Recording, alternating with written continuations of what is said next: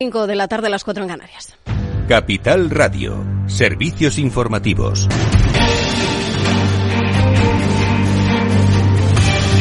¿Qué tal? Muy buenas tardes. Tras la polémica desatada por el ministro de Agricultura, que no había concretado con los manifestantes la hora de la reunión, ahora parece que ese encuentro va a tener lugar en apenas media hora, a las cinco y media de la tarde. Una reunión que los agricultores celebran con pocas expectativas, como ha señalado el presidente de Asaja Extremadura, Juan Metidieri. Tengo muy pocas expectativas.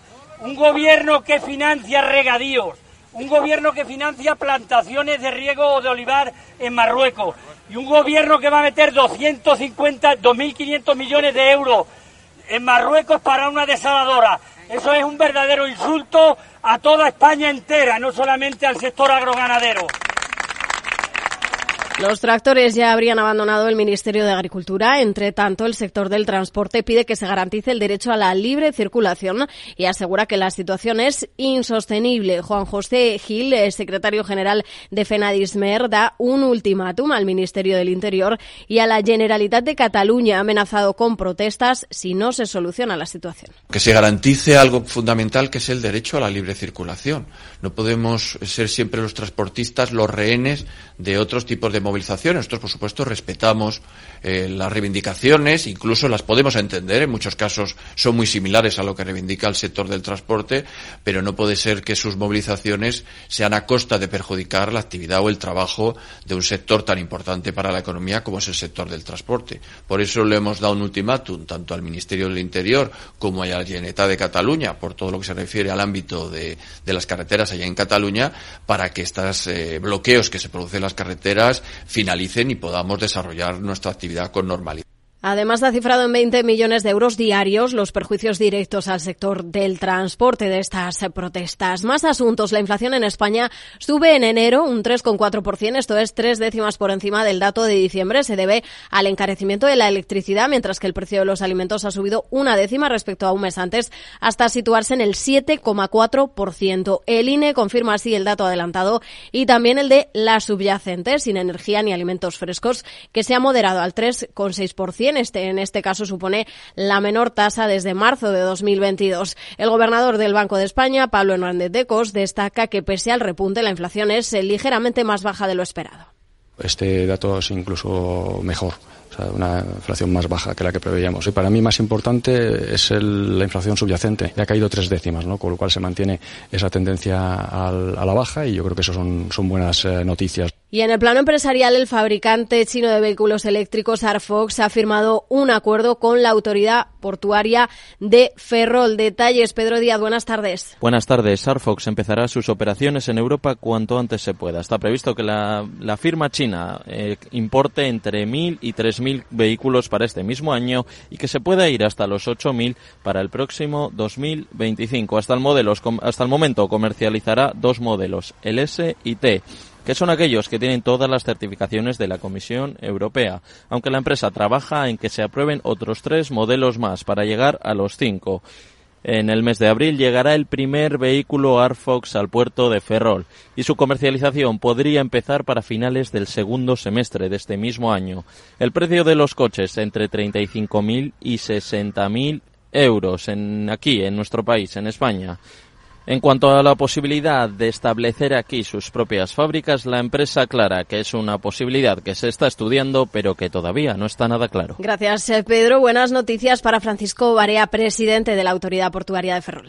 Desde luego es una noticia importante para el puerto. Primero, porque seguimos potenciando la terminal de contenedores. Y segundo, porque es un tráfico que nos, va, que nos mete en el mercado mundial del automóvil. Y eso es importantísimo. Y además, sobre todo con un mercado como es el chino, pues que como todo el mundo sabe tiene eh, grandes marcas automovilísticas que tienen que entrar. Y terminamos eh, con un último dato. La Comisión Europea ha recortado cuatro décimas la previsión de crecimiento económico de la eurozona para este año, desde el 1,2% que proyectaba en noviembre hasta el 0,8% que calcula ahora, tras un invierno en el que los países de la moneda común han rozado la recesión. Para España, la Comisión mantiene intactas las estimaciones, el 1,7% este año y el 2% en 2025. Hasta aquí este boletín informativo. Se quedan de nuevo con Mercado Abierto de la mano de Rocío Arbiza en Capital Radio.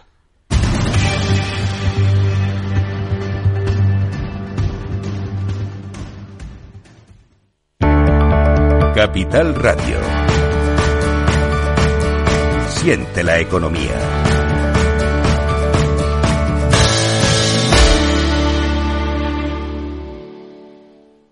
¿Estás completamente seguro de que la rentabilidad de tus planes de pensiones es la mejor que puedes obtener? Si tu gestor solo te ofrece los planes de su banco, estás perdiendo oportunidades y, lo que es peor, años de rentabilidad para ti. En Velaria Inversores estamos a tu servicio, no al del banco. Trabajamos con 180 planes de pensiones de las entidades más punteras de España y de ellos solo te ofrecemos los de mayores perspectivas de rentabilidad, sin ningún coste para ti. Si quieres más rentabilidad, visita velariainversores.com.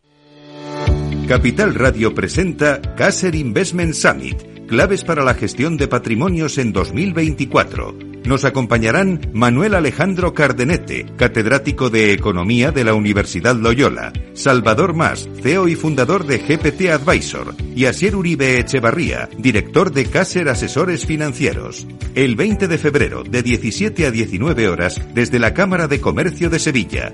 Reserve su plaza y asista al programa conducido por Luis Vicente Muñoz en el mail eventos@capitalradio.es. Tardes de Radio y Economía. Mercado Abierto. Con Rocío Arbiza. Seis minutos los que pasan de las cinco en punto de la tarde, de las cuatro si nos están escuchando desde Canarias. Las cosas, la situación, ¿cómo está ahora mismo en los mercados de renta variable? Está completamente plano. El IBEX ligeramente en positivo, por encima, eso sí, de esa cota de 9.900 que ha llegado a perder en algunos momentos de la sesión. En Estados Unidos tenemos tono mixto para los índices. El que está con ligeros recortes es el tecnológico Nasdaq. Y en el resto de Europa, donde hemos visto hoy profusión de resultados empresariales tenemos alzas generalizadas. El mejor es el índice francés, el CAC 40, que está repuntando un 0,86%. Situación en el mercado de deuda, en el mercado de renta fija. Hoy tenemos recorte en el rendimiento del bono alemán a 10 años hasta el 2,33%. Misma tónica la que vemos en Estados Unidos. Las caídas, eso sí, el descenso en el rendimiento es bastante más discreto. Está el bono estadounidense a una década al 4,24%. Redrive, el renting de usados de ALD Automotive, patrocina este espacio. Entra en aldautomotive.es y descubre todas las ventajas. Miramos a la banca. La cotización de las entidades españolas seguirá mejorando este año debido a que ya están cubriendo de forma generalizada el coste de capital que les exige el mercado. Es una de las conclusiones del informe sobre la banca que acaba de presentar la consultora Accuracy, en el que queremos ahondar en los próximos minutos de la mano de Enrique Reina, que es socio del área bancaria de esta firma. ¿Qué tal, Enrique? Muy buenas tardes. Hola, buenas tardes, Rocío. Gracias por atendernos en tu espacio. Bueno, habría una excepción, ¿no? Que es Unicaja, porque según los números que ustedes han hecho, es el único de los cotizados españoles que no cubre en la actualidad ese coste de capital con su retorno sobre el capital tangible, su rote, ¿no? ¿A qué lo achacan ustedes? Bueno, eh, como bien dices, es, es, la única excepción, pero habría que ser benevolente en el sentido de que todavía están en, el proceso de absorción de Liberbank y, por tanto, sería injusto pues eh, comparable con los pares de una manera homogénea. Eh, esperamos que quizá el año que viene o el siguiente eh, empiecen a mostrar cifras más comparables. ¿Cuánto, ¿Cuánto necesita mejorar el ROTE en todo caso para empezar a cubrir ese coste de capital? Bueno, eh, según teníamos en nuestros análisis, eh, tengo aquí la cifra, eh, básicamente a nosotros nos sale un coste de capital de aproximadamente un poco por encima del 11%. Ah, entonces, el, ROTE actual está en el entorno del 6%, pues tendrían que, tener ese esfuerzo eh, en ese sentido, ¿no? Hmm. Eh, lo cierto es que mm, este banco en concreto está sonando mucho últimamente su nombre eh, como para ser adquirido. Esta semana se han desatado de nuevo las especulaciones sobre un presunto interés de Banco Sabadell. ¿Ustedes verían capacidad en el Sabadell para absorber Unicaja? Pues eh, a Sabadell parece que de una manera decidida ya ha integrado a TSB y creemos que desde el punto de vista financiero sí, sí podría tener capacidad de hacer esta absorción. Eh, otra cosa es que exista un interés cierto. Siempre estos temas son muy especulativos y desde luego no hay información hasta que está bastante consumado. Hmm. Últimamente en bolsa, Enrique, el BBVA le lleva la delantera a todos los demás cotizados de nuestro país eh, en el sector. Una vez analizados los números como han hecho ustedes a fondo, ¿los del BBVA son los más firmes?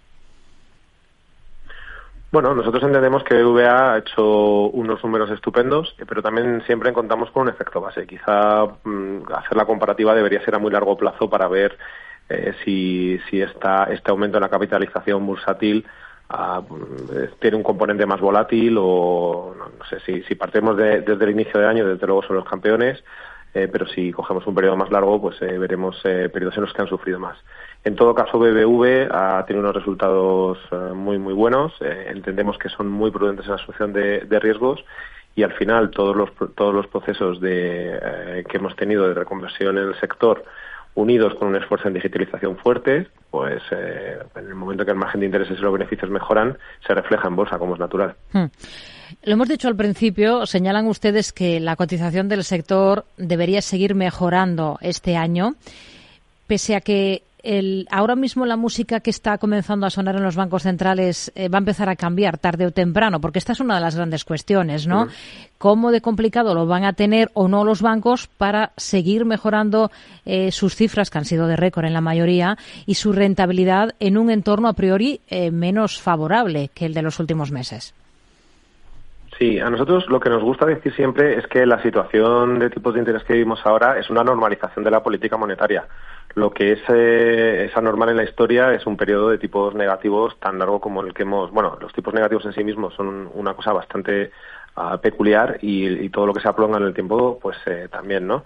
Entonces, partiendo de la base de que ahora estamos en una situación eh, de normalización, los, los resultados de la banca son muy buenos pero si vemos las rentabilidades, eh, todavía no han recobrado las rentabilidades de antaño ni están cotizando en la parte más alta de otras industrias.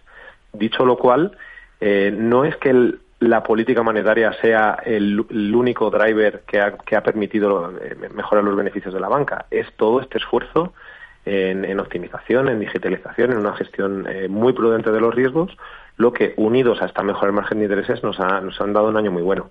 ¿Qué estamos eh, percibiendo nosotros en, el sector? Que probablemente este año, eh, desde luego, no vamos a tener un crecimiento tan grande como el año pasado, por, simplemente el efecto base, pero no, esperamos tampoco que haya un deterioro de los resultados. En todo caso, un crecimiento a, single, a un solo dígito, pero, pero todavía resultados muy robustos. Y como bien dices, el cambio en el ciclo de la política monetaria parece bastante esperable ¿no? en, el, en el medio plazo. Hmm. ¿Qué riesgos les preocupan más a partir de ahora en el sector? ¿Cuáles dirían que son los principales desafíos a los que se tienen que, enfrentar? Pues eh, uno de los desafíos que vemos es el mantenimiento del volumen de la cartera de inversión crediticia eh, es verdad que estamos viendo cierta desaceleración en el, en el hipotecario, pero bueno, en otros sectores como el consumo eh, no, no, está apareciendo esta desaceleración. Entonces, el, eh, un poco la combinación de líneas de negocio para la banca puede ser la manera de gestionar este desafío que es la potencial, la potencial reducción del volumen de, de cartera, ¿no? también podría entrar en juego el coste de financiación. La política monetaria se transmitió más rápido al activo que al pasivo. Eh, sería mm, eh, posible que se encareciese el pasivo de una manera más decidida este año. Eh, no, pensamos que se vaya a ir a un, nivel de locura, pero desde luego el margen o lo que es el, el spread entre, entre activo y pasivo pues se puede, ah, evidentemente se puede reducir. Después, temas que tienen que ver mucho con la regulación. Entra en 2025 eh, Basilea 4 con, con, un montón de cambios, sobre todo en la parte de riesgo de crédito, que, va a tener, por supuesto, impactos. Es cierto que la banca española está excepcionalmente bien posicionada eh, en comparación con los países europeos, que dependen más de modelos internos, y el, el cambio regulatorio a la banca española la, eh, va a tener un impacto más, más limitado, pero no deja de ser un hmm. montón de, una gran cantidad de trabajo y de esfuerzo que van a tener que dedicar. Y luego temas como el ESG y ciberseguridad va a ser eh, desde luego eh, otra cosa que constantemente pues puede, puede resultar un desafío para las entidades. Hmm. En, el sector inmobiliario han comenzado a saltar ciertas alarmas en varios países a lo largo del planeta. Hmm. Em, ¿En, España hmm. la banca está bien cubierta ante lo que pueda venir por ese lado? Nosotros lo que vemos en Accuracy es que la situación que tenemos ahora en el sector inmobiliario no tiene nada que ver con la de 2008. Es verdad que el, sesgo cognitivo puede hacernos eh, pensar que la crisis va a repetirse de la misma manera, pero desde luego creo que estamos lejos de, esa situación. las valoraciones en España, si bien han crecido, eh, no, no, no, aparentemente no están en el territorio de la, de la burbuja. Ah, y por tanto creemos que no van a sufrir eh, deterioro las garantías de la, de la banca en España.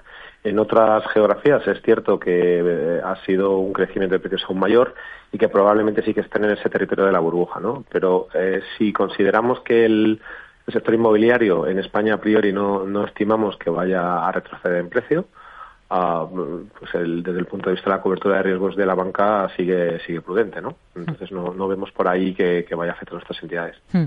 Em, nos ha dado una pincelada em, de comparativa, ¿no? Eh, que es lo que nos interesa también ver cómo están las cosas en la banca española en relación con los comparables europeos, porque ustedes en su análisis em, han mirado a todos los a todos los bancos, a los grandes bancos eh, europeos, ¿no? ¿Está mejor la banca española? Bueno, decir que está mejor como un todo absoluto sería un poco aventurado, ¿no? pero en términos generales pensamos que está en una situación bastante buena ¿no? en comparación.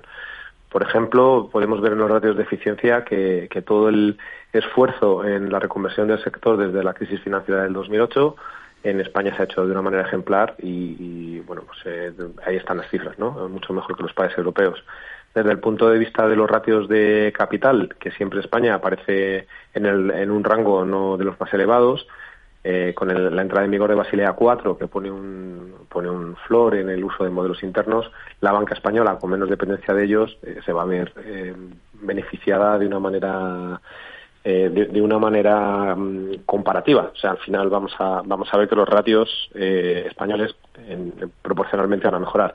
De hecho, la prueba está en que cuando hacen test, eh, test de estrés, la banca española siempre tiene unos resultados eh, pues por encima de lo esperable para los ratios de capital, ¿no? el, sector inmobiliario también es otra diferencia que hemos comentado. Ah, y bueno, creo que por el resto de, temas eh, pues hay, veríamos menos diferencias. Enrique Reina, socio del área bancaria de la consultora Accuracy, gracias por acercarnos este análisis que ustedes han hecho en detalle del sector financiero aquí en este programa de Mercado Abierto. Muy buenas tardes. Muchas gracias, Rocío. Hasta luego. Redrive, el renting de usados de ALD Automotive, ha patrocinado este espacio. Entra en aldautomotive.es y descubre todas las ventajas. Y más allá de la banca, ¿dónde ponemos el foco a esta hora, Alejandra Gómez? Hoy ponemos el foco en la nueva normativa europea que garantiza que las transferencias bancarias lleguen en tan solo 10 segundos.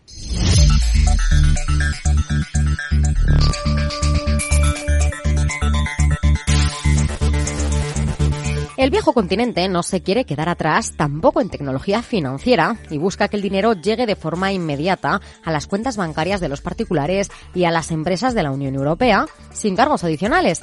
Por ello, la Cámara Comunitaria se ha puesto de acuerdo y con 599 votos a favor, 35 abstenciones y solo 7 en contra, ha aprobado un nuevo reglamento por el que los bancos y otros servicios de pago tendrán que realizar transferencias asequibles y procesadas al momento.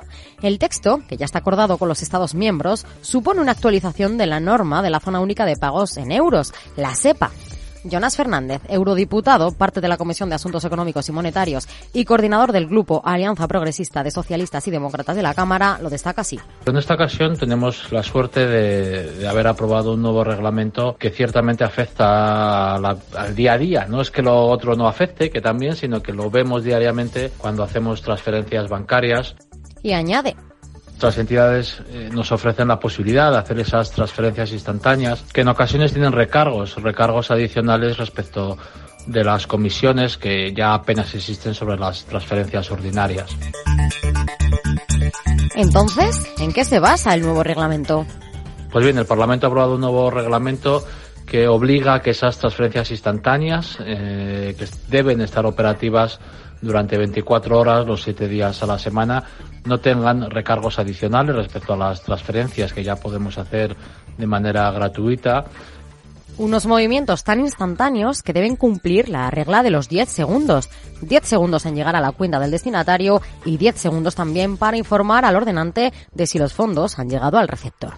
Todo ello en el caso de los países de la Unión Europea que usen el euro. Para aquellos cuya divisa sea distinta, la cosa cambia. Tendrán que aplicar estas normas cuando ofrezcan transacciones regulares en euros. ¿Y qué es lo que persigue el texto? Fernández aporta objetivos claros y además lo hace protegiendo eh, la seguridad, evitando el blanqueo de capitales. También con la intención de poner en orden los modelos de pagos instantáneos que ya operan dentro de las fronteras de la Unión Europea de alguna manera universalizando algunos modelos de negocio que ya conocemos en España, como es el caso de, de o otro en otros, en otros países que eh, en fin, facilitan eh, esas, esas transferencias usando correos electrónicos, números de teléfono u otros indicadores que eh, facilitan, como digo, esas transferencias que no nos obligan a meter los números de, del IBAN que a veces pues bueno complican esos esos pagos o esas recepciones de financiación. Así, con las buenas sensaciones que tienen desde el Parlamento, ahora son las entidades de la zona euro las que tienen que mover ficha. Tienen nueve meses para prepararse para recibir esas transferencias inmediatas y 18 meses para poder enviarlas. Parece que esperar horas o incluso días a que nos llegue una transferencia bancaria va a convertirse en un recuerdo parte de la historia, al menos de la Unión Europea.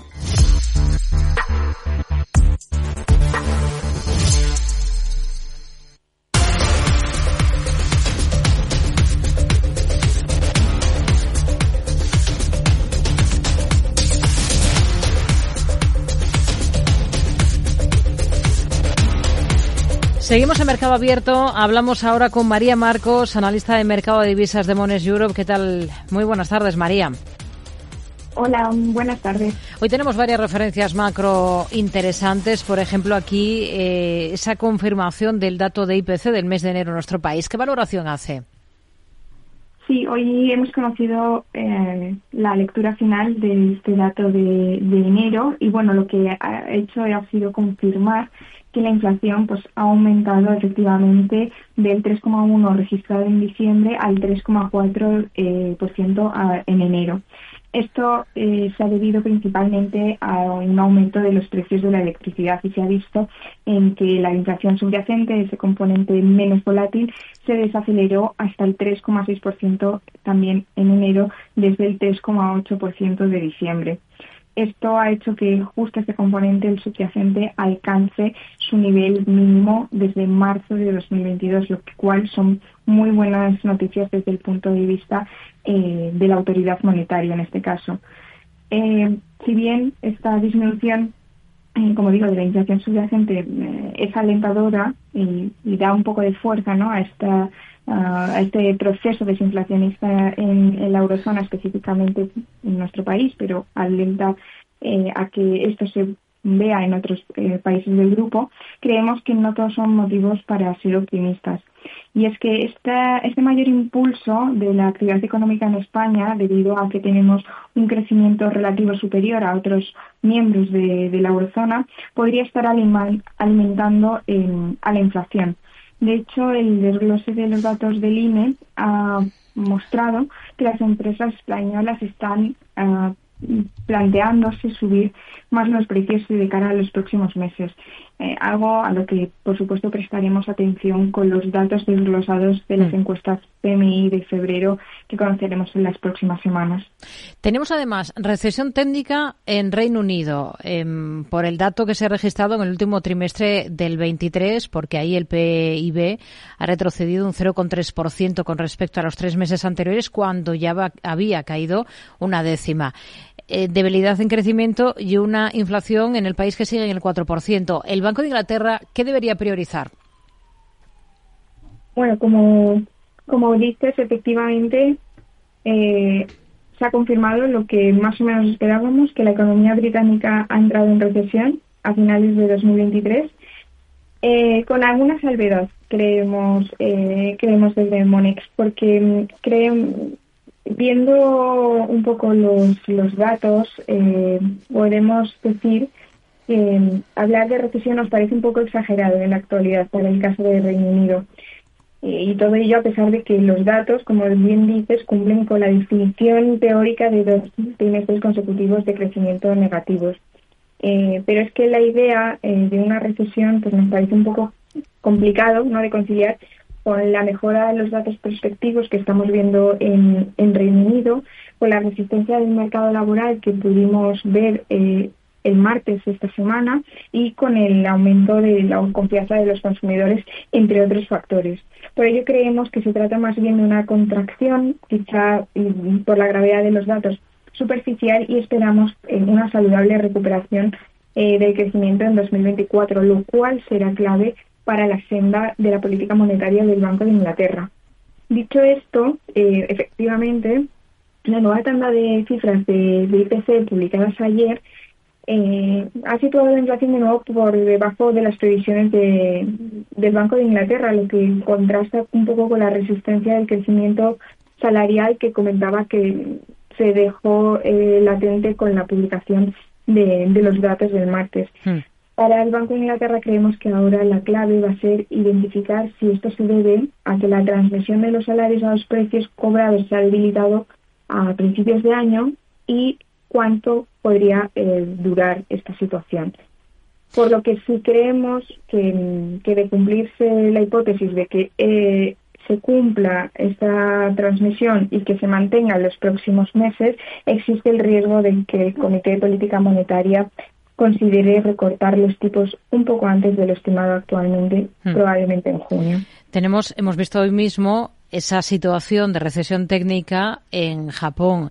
Eh, una caída en recesión técnica por sorpresa, eh, lo que le ha permitido, por cierto, a Alemania convertirse en la tercera economía del mundo y superar a Japón. Mm. El PIB nipón se ha contraído una décima intertrimestral entre los pasados meses de octubre y diciembre, es decir, el cierre del 23, debido sobre todo a la caída del consumo, que es el principal motor de su economía, y a la inversión privada. En términos interanuales, la, japonía, la economía japonesa ha crecido un 1% eh, en ese último trimestre por la recuperación de las exportaciones y por un recorte de las importaciones. Em, en este contexto, ¿cuál es el panorama que manejan ustedes para la divisa nipona, para el yen? Em, pues el panorama, puedes imaginarte que lógicamente con esta inesperada entrada en recesión a finales del año y con el eh, dólar yen de nuevo a nivel de 1,50 y si encima le añadimos las expectativas de un movimiento eh, en abril, eh, que está todavía en el aire, la amenaza mm, de una intervención en el mercado de divisas eh, está de nuevo en el radar de, analistas y operadores en este momento. Esta amenaza de intervención, como digo, junto con la posibilidad de un eventual endurecimiento monetario, ha abierto un poco la posibilidad de que eh, el interés abierto a en los futuros del bien a corto plazo puede alcanzar máximos de seis años. Aunque mm, los datos no apuntan necesariamente en una dirección clara, creemos que como mínimo muestran que los mercados se preparan para otra ronda de volatilidad hmm. de forma inminente en, en el par. Nos quedamos con ello. María Marcos, analista del mercado de divisas de Mones Europe. Gracias. Muy buenas tardes. Gracias, buenas tardes. Hoy hemos escuchado declaraciones de la presidenta del Banco Central Europeo, Christine Lagarde, apuesta por más cautela antes de definir una rebaja de tipos. La presidenta del Banco Central Europeo insiste en que es necesario contar con más datos, sobre todo en la evolución de los salarios. Los últimos datos confirman el proceso de desinflación en curso y se espera que nos lleve gradualmente más abajo a lo largo de 2024 a medida que desaparezca el impacto de los anteriores choques al alza y las estrictas condiciones de financiación ayuden a empujar la inflación a la baja. Por lo demás, tenemos en el mercado de crudo al barril de Brent de referencia en Europa hoy repuntando. Su futuro para entrega en abril hasta cotas de 82,55 dólares. Y si echamos un vistazo al mercado de divisas, recupera algo de terreno el euro frente al dólar. Está en 1,0756 unidades ahora según las pantallas de XTB. Lucía. Si inviertes en bolsa, esto te interesa. XTB, tu broker con más de 15 años en España, tiene la mejor tarifa del mercado para comprar y vender acciones y ETFs. No pagues comisiones hasta 100.000 euros al mes. Si inviertes en bolsa o quieres empezar, más sencillo, imposible. Entras en xtb.es, abres una cuenta online y en menos de 5 minutos compra y vende acciones sin comisiones. Además, con atención al cliente 24 horas al día. ¿A qué esperas? Miles de clientes ya confían en xtb.es. Un broker, muchas posibilidades. xtb.es. A partir de 100.000 euros al mes, la comisión es del 0,2%, mínimo 10 euros. Invertir implica riesgos.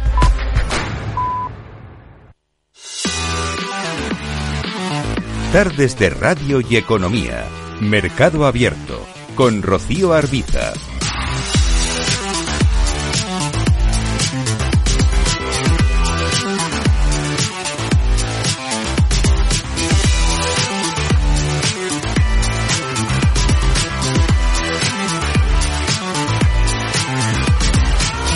Comprobamos cómo está la escena, la situación en el mercado de renta fija de la mano de Félix López, socio director de Atele Capital. Félix, ¿qué tal? Muy buenas tardes.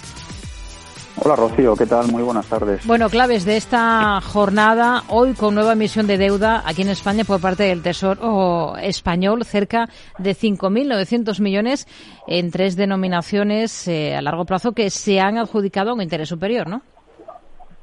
Sí, eh, bueno, la verdad es que volvemos a tener de nuevo emisiones eh, con bueno lo que para nosotros quizás es lo más destacado, ¿no? Con unos niveles de demanda que bueno bastante saludables, bastante buenos, que vienen un poco a dar consistencia sobre todo y, de, y salud ¿no? a, a, lo que es las, el programa de emisiones ¿no? y, a la, y a la confianza que se tiene con, con la parte de, de deuda española, ¿no? algo que, que bueno que en los últimos años hemos visto como en términos generales eh, los diferenciales con, con, relación al resto de países europeos, y fundamentalmente con, con, Alemania se mantienen niveles estables mm. y, por qué no decirlo, incluso en niveles inferiores, no dado los niveles de crecimiento que tenemos aquí y que se tienen en, en, en, en Alemania. ¿no?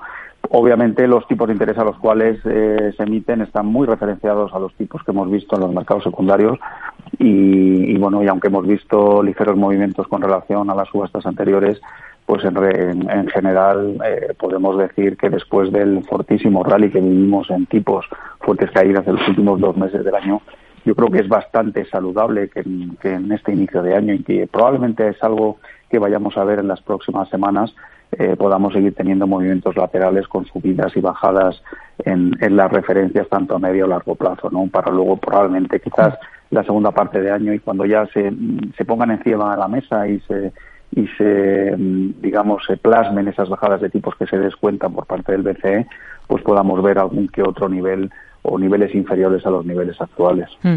Ahora mismo en deuda soberana, aquí en Europa, eh, ¿dónde tiene más peso ustedes? ¿En deuda de qué país? Pues en, en, los momentos actuales y sobre todo teniendo en cuenta que no, no vemos tensiones en el corto medio plazo, eh, vamos, bajo ningún, bajo ningún aspecto no vemos eh, bueno, las típicas tensiones que hemos quizás hemos, hemos sido testigos los últimos 10, 12 años entre países periféricos, eh, eh, países core tipo Alemania, eh, pues Holanda, Austria, quizás estamos más proclives ¿no? a tomar posiciones en aquellos en aquellos países donde, donde los niveles de, de tipo sean algo inferiores y sobre todo eh, estén además alineados con un mayor crecimiento ¿no? en términos de en términos de PIB no eso nos lleva a tener una ligera sobreponderación en países pues como fundamentalmente España Italia no que tienen niveles quizás algo más eh, elevados no en su momento estábamos algo más en Portugal Portugal por niveles más quizás técnicos que otra cosa y también de tipos eh, está fuera de este espectro de países y, y, de hecho esa estabilidad en las primas de riesgo entre los distintos países de la, de la zona euro es algo que creemos que, que, se va a mantener en los próximos en los próximos meses ¿no? y sobre todo mantener y por qué no decirlo también no nos extrañaría ver incluso alguna que otra eh, bajada ¿no? de, niveles de diferenciales más en la zona de 75-80 en el caso del mercado español, ¿no? que es probablemente el que nos pille más, más, más de cerca. ¿no? Hmm. El mercado poco a poco va asumiendo que al menos la Fed optará por un ciclo de tipos altos durante más tiempo. ¿Esto hasta qué punto le hace preocuparse por cómo pueden resistir los balances empresariales? Pues ahí la va, va a estar, eh, obviamente todo dependerá en función de la intensidad o mejor dicho, en primer lugar, de la duración en la cual esos tipos se mantengan eh, en los niveles actuales y luego la intensidad de la bajada. Lo primero, nuestra preocupación no es tanto el, el hecho de, de cómo resistirán dichos balances empresariales, ya que eh, si hay algo que han hecho razonablemente bien la gran mayoría de las compañías en, los últimos años, es ese proceso de reestructuración de deuda, eh, ese proceso de emisión de deuda durante los años donde los tipos estaban extraordinariamente bajos, eh, donde emitían eh, más cantidad y sobre todo a más largo plazo unos tipos más bajos, ¿no? Con lo cual, en términos generales, podemos ver que los niveles de deuda en algunos casos son, en términos históricos, medios o más elevados que la media, pero en términos de servicio de la deuda lo que vemos es unos ratos quizás mucho más saludables, ¿no? Por lo cual, eh, desde el punto de vista del corto plazo, eh, probablemente para 2024-2025 no vemos una preocupación clara de solvencia por los niveles de deuda y por el incremento de los tipos de interés, ya que, eh, como decía, la estructura financiera ha sido reestructurada no relativamente hace mucho tiempo, con unos tipos mucho más bajos, hmm. con lo cual, en el caso de haber un problema, y digo en el caso porque obviamente Estamos hablando de, situaciones que probablemente veamos a partir del 2026-2027. Eh, va a ser ahí cuando veamos eh, aquellas eh, entidades donde pues tengan que refinanciar a unos tipos superiores que puedan, eh, digamos, tener algún problema. Pero la realidad, y sobre todo lo vemos también con, con cuál es la situación en los cuál es la situación de los diferenciales de crédito en general, tanto en compañías investment grade como compañías high yield, Vemos que el mercado no, no, no percibe ahora mismo como crítica en situación difícil en el corto plazo. ¿no? De hecho, tanto los diferenciales de crédito eh, de compañías con buena calificación crediticia como aquellas que están en la área high hmm. se sitúan por debajo de la media de los últimos de los últimos cinco años, ¿no? Con lo cual, en general, pues estamos relativamente tranquilos, con lo cual esa resistencia ante estos tipos altos, insisto, yo creo que mucho tendrían que durar tipos altos para que en algún momento podrían influir de manera muy negativa a los balances eh, empresariales y sobre todo a las cuentas de resultados. Félix López, socio director de Atele Capital. Gracias. Muy buenas tardes. Muy buenas tardes y hasta la próxima. Análisis de lo más interesante de esta jornada. Si echamos un vistazo al mercado de deuda. En el mercado de renta variable, pues hay algunos movimientos muy destacados en esta jornada. Ya saben que ha habido muchos resultados empresariales en Europa. Muchos de ellos han convencido, sobre todo de compañías francesas. Hoy tenemos al sector automovilístico, a compañías como Estelantes o Renault con muy buen comportamiento. Pernod Ricard también rebotando con fuerza. Y hay, hay otros nombres en el punto de mira, por ejemplo, la suiza Temenos, que es una empresa especializada en software empresarial para bancos y para servicios eh, financieros. Se desploma, se ha desplomado esta jornada, pues las caídas han llegado a, estar por encima del 28%. ¿Qué hay detrás de este comportamiento? Bueno, pues eh, que Hilderburg Research ha puesto, ha abierto posiciones cortas en la empresa alegando irregularidades contables, productos fallidos y un cambio de rumbo ilusorio, dice palabras eh, textuales. La firma estadounidense de investigación de inversiones dice que ha estado investigando durante cuatro meses sobre la compañía. Esto incluye entrevistas con 25 ex empleados, incluidos altos dirigentes, y ha descubierto características de ganancias manipuladas, dice, e importantes irregularidades eh, contables.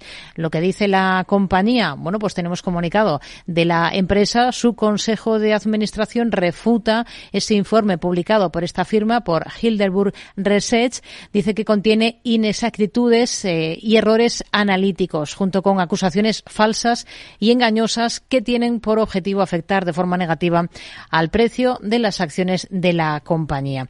Bueno, pues esto es uno de los valores eh, de los que hemos estado pendientes esta jornada, protagonismo ahí al otro lado del Atlántico. En Estados Unidos tenemos movimientos interesantes en esta sesión. Destaca, por ejemplo, la caída caída de DIR del fabricante de maquinaria agrícola de más del 5% a esta hora después de presentar resultados antes del inicio de esta sesión. Ahora vamos con el cierre de la bolsa española. Mercado Abierto, Capital Radio.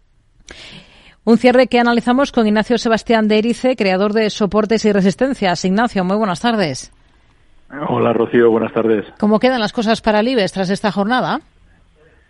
Pues más o menos donde estábamos, ¿no? Dentro de un movimiento lateral alcista entre aproximadamente el soporte de los 9.600 y la resistencia de, de los 10.200, que sería el rango amplio, y el rango más estrecho, que es en el que estamos cerrados, que se va comprimiendo cada día más y cada sesión más entre aproximadamente los 9.860 y los 9.950, que es donde nos hemos quedado hoy ya pendientes de los vencimientos de mañana, que deberían ser la, la pista definitiva, ¿no? En cualquier caso, yo sigo viendo el vaso medio lleno, especialmente mientras el SP500 siga por encima de los 5.000, que se ha convertido en el faro para, iluminar todos los caminos, ¿no? Mm. Hoy, entre los valores que han destacado en la bolsa española, tenemos a Mafre que ha reaccionado después de ese castigo importante que se llevaba en la última sesión en el día de su presentación de resultados. Ahora, ¿cómo ve las cosas por técnico para la aseguradora?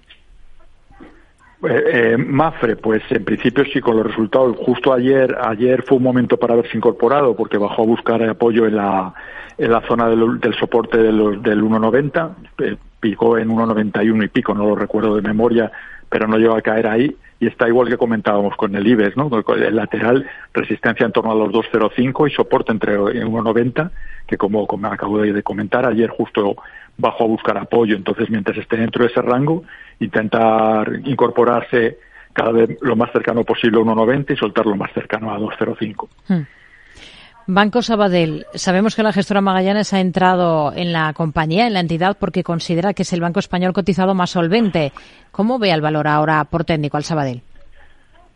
Sí, pues centrándonos en el técnico, igual, dentro del mismo escalón lateral, soporte en torno a 1.12 y resistencia en torno a 1.20. Entonces, el que le guste trabajar estos tipos de valores, el problema es que la bolsa, como comentaba al principio, al estar atrapado dentro del rango lateral, pues entra para entrar y salir, ¿no? Que sea la, a la tasa Tobin y al, y al exceso de comisiones, pero es que no, desgraciadamente estos niveles no está dando más para más, ¿no? O sea, me quiero decir que los que compran y se quedan tranquilos mientras no sufran muchas pérdidas, pues está aburridísima desde que empezamos el año. Hmm. Pero sin embargo, para los que les gusta el intradía, está bastante entretenida.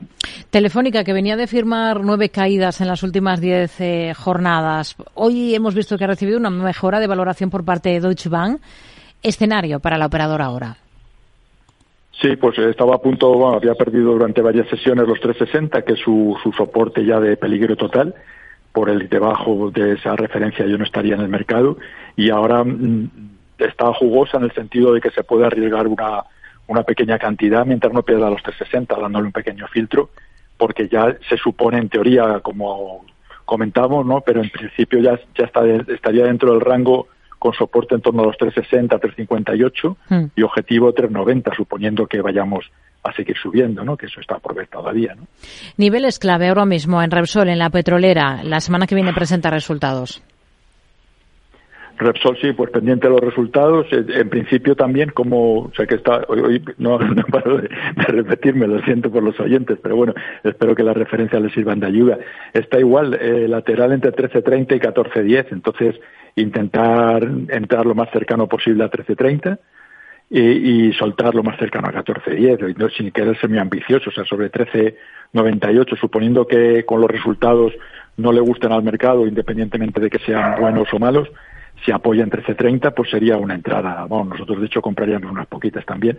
Y luego no ser muy ambicioso, en cuanto vean que llega a 13.90, 13.95, pues recoger, ¿no? Porque estamos hablando de un, de un porcentaje bastante interesante. ¿no?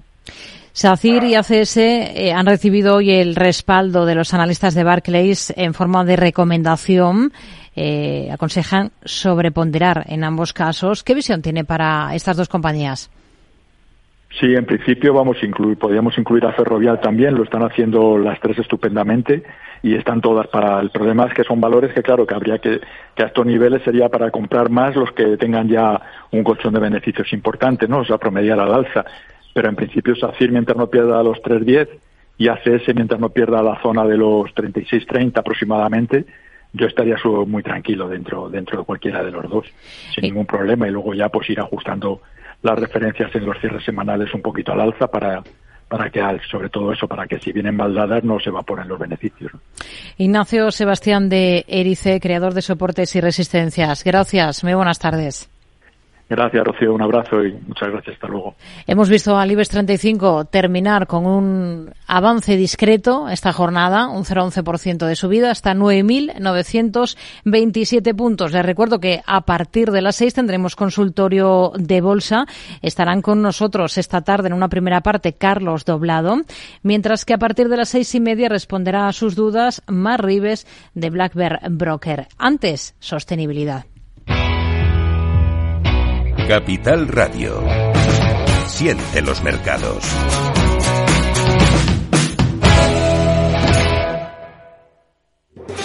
¿Estás harto de bajas rentabilidades? ¿No quieres seguir pagando altas comisiones a tu banco o gestora? Finicens es la solución perfecta para gestionar tu patrimonio. Traspasa tus fondos de inversión a Finicens y podrás obtener una mayor rentabilidad. Infórmate en el 91048 3004 y en finicens.com.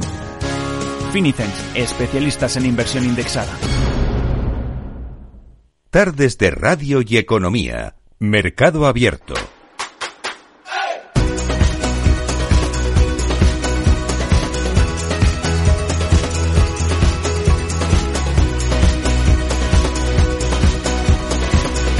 Espacio de sostenibilidad en mercado abierto. Esta tarde vamos a hablar de una de las 7R de la economía circular. 7R que pasan por rediseñar, reducir, reutilizar, reparar, renovar, recuperar y reciclar. Bien, pues vamos a centrarnos en la reutilización, en la reutilización de envases en concreto, de la mano de la startup Boomerang. Está con nosotros Oriol Segarra, que es fundador de Boomerang y emprendedor de economía de impacto. ¿Qué tal, Oriol? Muy buenas tardes.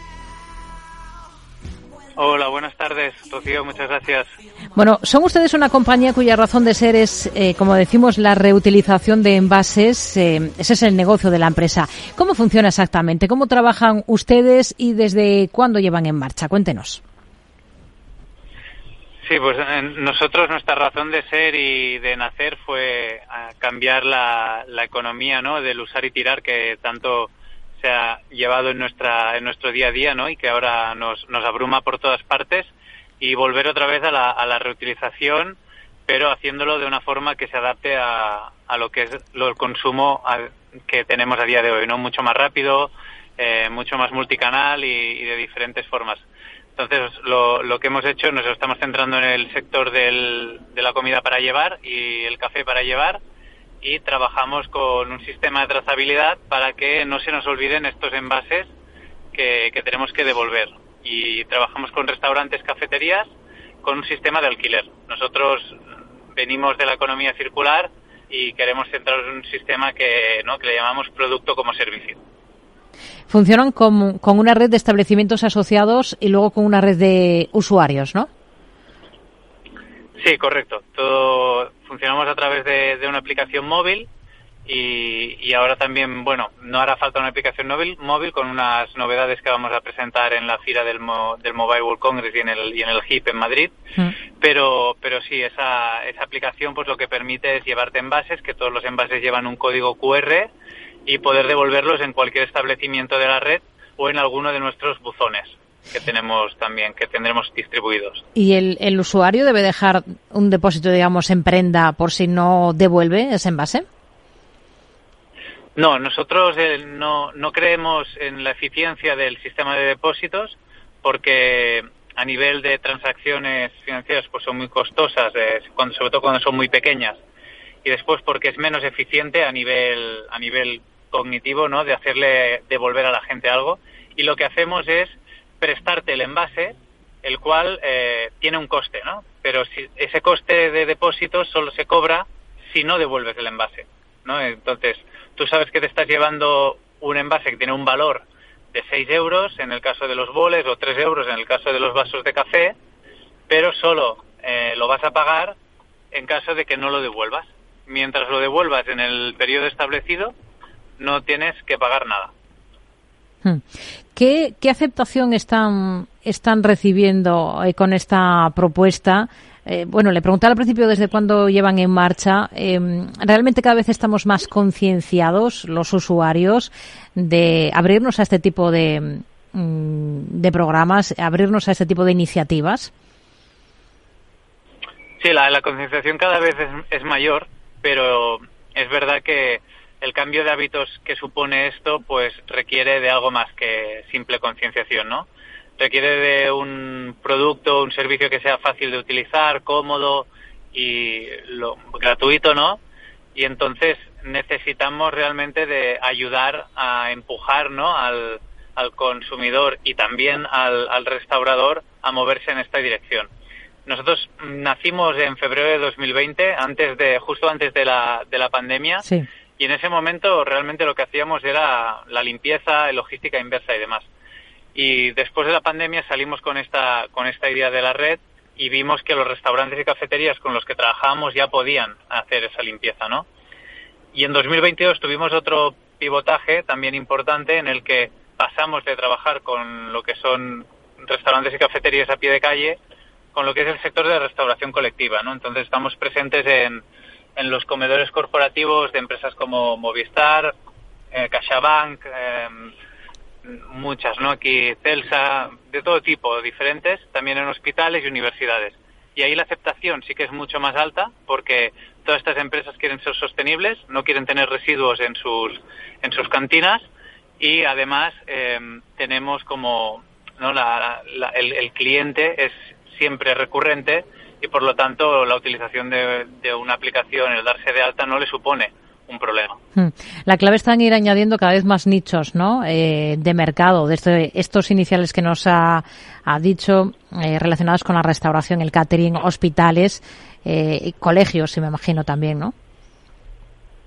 Sí, sí, sí. Ahora llevábamos, pues eso, ¿no? Casi un año y medio creciendo ahí y creciendo bastante bien. Y lo que, lo que hemos hecho ahora es que vamos a presentar en, en estas dos ferias es innovar para poder entrar en, en, el sector donde el cliente no es recurrente, ¿no? Y donde bajarse una aplicación móvil es un problema y donde hay mucho volumen y por lo tanto pues también hemos creado un buzón que puede tragarse esos envases de forma automática sin que se tengan que escanear manualmente. ¿Qué, qué nos puede adelantar de, de, esas innovaciones, de esas nuevas soluciones de economía inteligente que van a presentar ustedes, eh, como nos dicen, próximas ferias como el mobile? Pues como, como he dicho, una de las partes claves es hacer cada vez más fácil el uso de, de un envase reutilizable, ¿no? Un envase de un solo uso es lo más fácil, ¿no? O sea, luchar contra ello es casi imposible.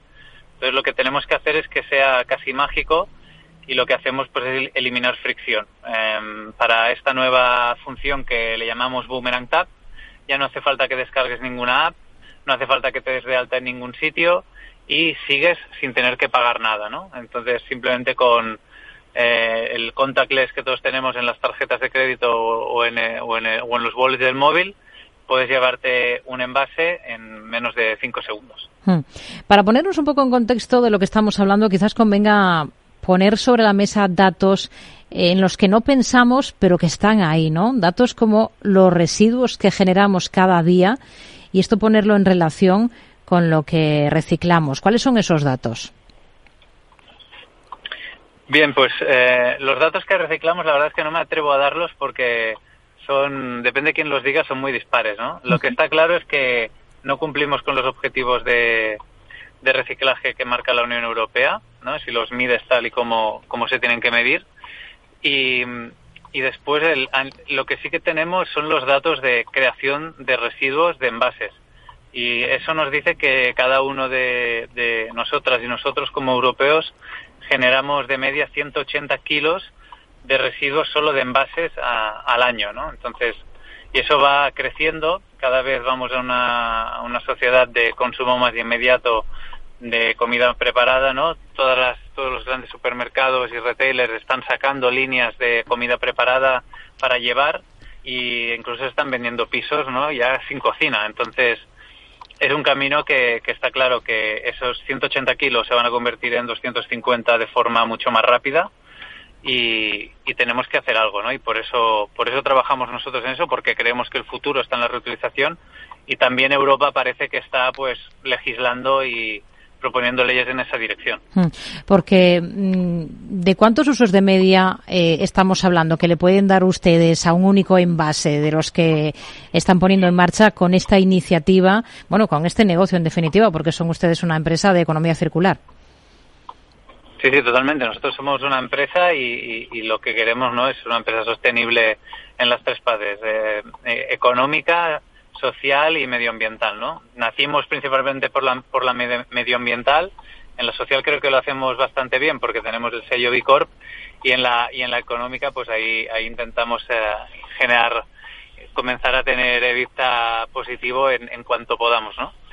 Pero pero sí, no respondiendo pues a pues a tu pregunta que lo que lo que lo que necesitamos es, esta esta concienciación ¿no? de, la gente para para poder poder cambiar y, sobre todo esa, esa ley que va que va a empujar y, acelerar todo este cambio. Hmm. Estamos en febrero del 24, nos decía que nacieron justo en febrero del 20. Mm, escenario, objetivos, metas que se marcan ustedes a medio plazo, pensando, por ejemplo, en los próximos cuatro años.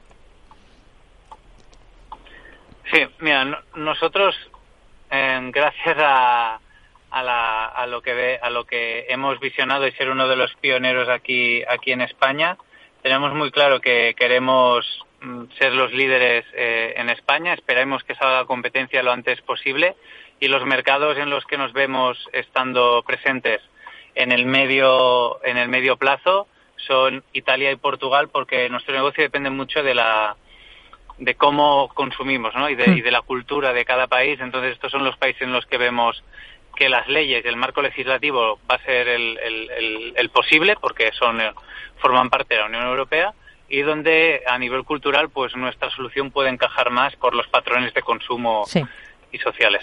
Oriol Segarra, fundador de Boomerang. Gracias, buenas tardes. Muchas gracias a vosotros, gracias por tenerme aquí. Para personas inquietas, Capital Radio. Capital Radio presenta Caser Investment Summit, claves para la gestión de patrimonios en 2024 nos acompañarán Manuel Alejandro Cardenete, catedrático de Economía de la Universidad Loyola, Salvador Mas, CEO y fundador de GPT Advisor, y Asier Uribe Echevarría, director de Caser Asesores Financieros. El 20 de febrero, de 17 a 19 horas, desde la Cámara de Comercio de Sevilla. Reserve su plaza y asista al programa conducido por Luis Vicente Muñoz en el mail eventos@capitalradio.es. Mercado Abierto, Capital Radio. Y hoy, es noticia Arfox, la marca premium de coches eléctricos chinos de la firma Bike. Ha elegido el puerto de Ferrol para hacer llegar a toda Europa sus vehículos. Ferrol, Pedro Díaz. En el marco del acuerdo que la empresa china Arcfox ha firmado con la autoridad portuaria Ferrol San Cibrao, nos encontramos con el presidente de dicha institución, con Fran Gabea, el presidente de la autoridad portuaria Ferrol San Cibrao. Fran, buenas tardes. ¿Qué tal? Buenas tardes. ¿En qué momento llega este acuerdo con la terminal de contenedores del puerto de Ferrol expandiéndose? Supongo que supone un empujón desde luego, eh, es un acuerdo que llevamos cociendo durante mucho tiempo. Lo que pasa es que nosotros, es una premisa que tenemos, el trabajo con las empresas tiene que ser discreto, tiene que ser poco a poco. En el momento que se pueda anunciar, se anuncia y en este ha llegado ese momento de que ya es firme y lo podemos anunciar. Y desde luego es una noticia importante para el puerto. Primero, porque seguimos potenciando la terminal de contenedores y segundo, porque es un tráfico que nos, va, que nos mete en el mercado mundial del automóvil y eso es importantísimo y además, sobre todo con un mercado como es el chino, pues que como todo el mundo sabe tiene eh, grandes marcas automovilísticas que tienen que entrar y por lo tanto es algo que nos es una de las mejores noticias que hemos tenido pues en los últimos meses. ¿Cómo llega el acuerdo? ¿A través de un rastreo de potenciales clientes o es la empresa quien viene al puerto de Ferrol a interesarse? Nosotros tenemos una empresa implantada aquí ya que se dedica al tráfico de contenedores. Esa empresa, en contacto con ellos, enseñamos el puerto, les dimos características, eh, les dimos bueno, pues toda la información que necesitaban y les ha parecido extraordinario. De hecho, no ha habido duda en que en el momento que lo han visto hemos puesto todas las facilidades eh, para que eso fuera así Y aquí está, hemos llegado a ese acuerdo y por lo tanto, eh, como digo, una noticia muy, muy importante. ¿Cuáles son las características que tiene el puerto de Ferrol que lo haga especial, que lo haga atractivo para que empresas de otro lado del mundo, de, como en este caso de China, puedan venir aquí y elijan el puerto de Ferrol sobre otros? Lo primero, la infraestructura. Tenemos un puerto exterior donde está la terminal eh, muy importante. Tenemos una terminal de contenedores de 400.000 metros cuadrados que tiene un kilómetro y medio de atraque y 20 metros de calado. Son características eh, importantísimas para, para el tráfico de contenedores. Eso quiere decir que cualquier eh, cualquier barco de contenedores mundial puede entrar, independientemente del tamaño. ¿no? Eso nos da una operatividad importante. Segundo, tenemos una situación geográfica pues que eh, las líneas más importantes de tráfico marítimo nos pasan por delante. Estamos en el córner de Europa y, por lo tanto, eh, tenemos que aprovechar eso y estamos intentando hacerlo. No es fácil, pero estamos intentando que, eso sea así. Y son las dos bazas más importantes. Y luego, desde luego, el trato a la empresa. Nosotros, a las empresas hay que ayudarles, hay que, hay que favorecer todo lo que necesiten para su implantación y desarrollo, porque al final son ellos los que generan el empleo. Por lo tanto, la riqueza va a venir por esa parte, ¿no? Hablando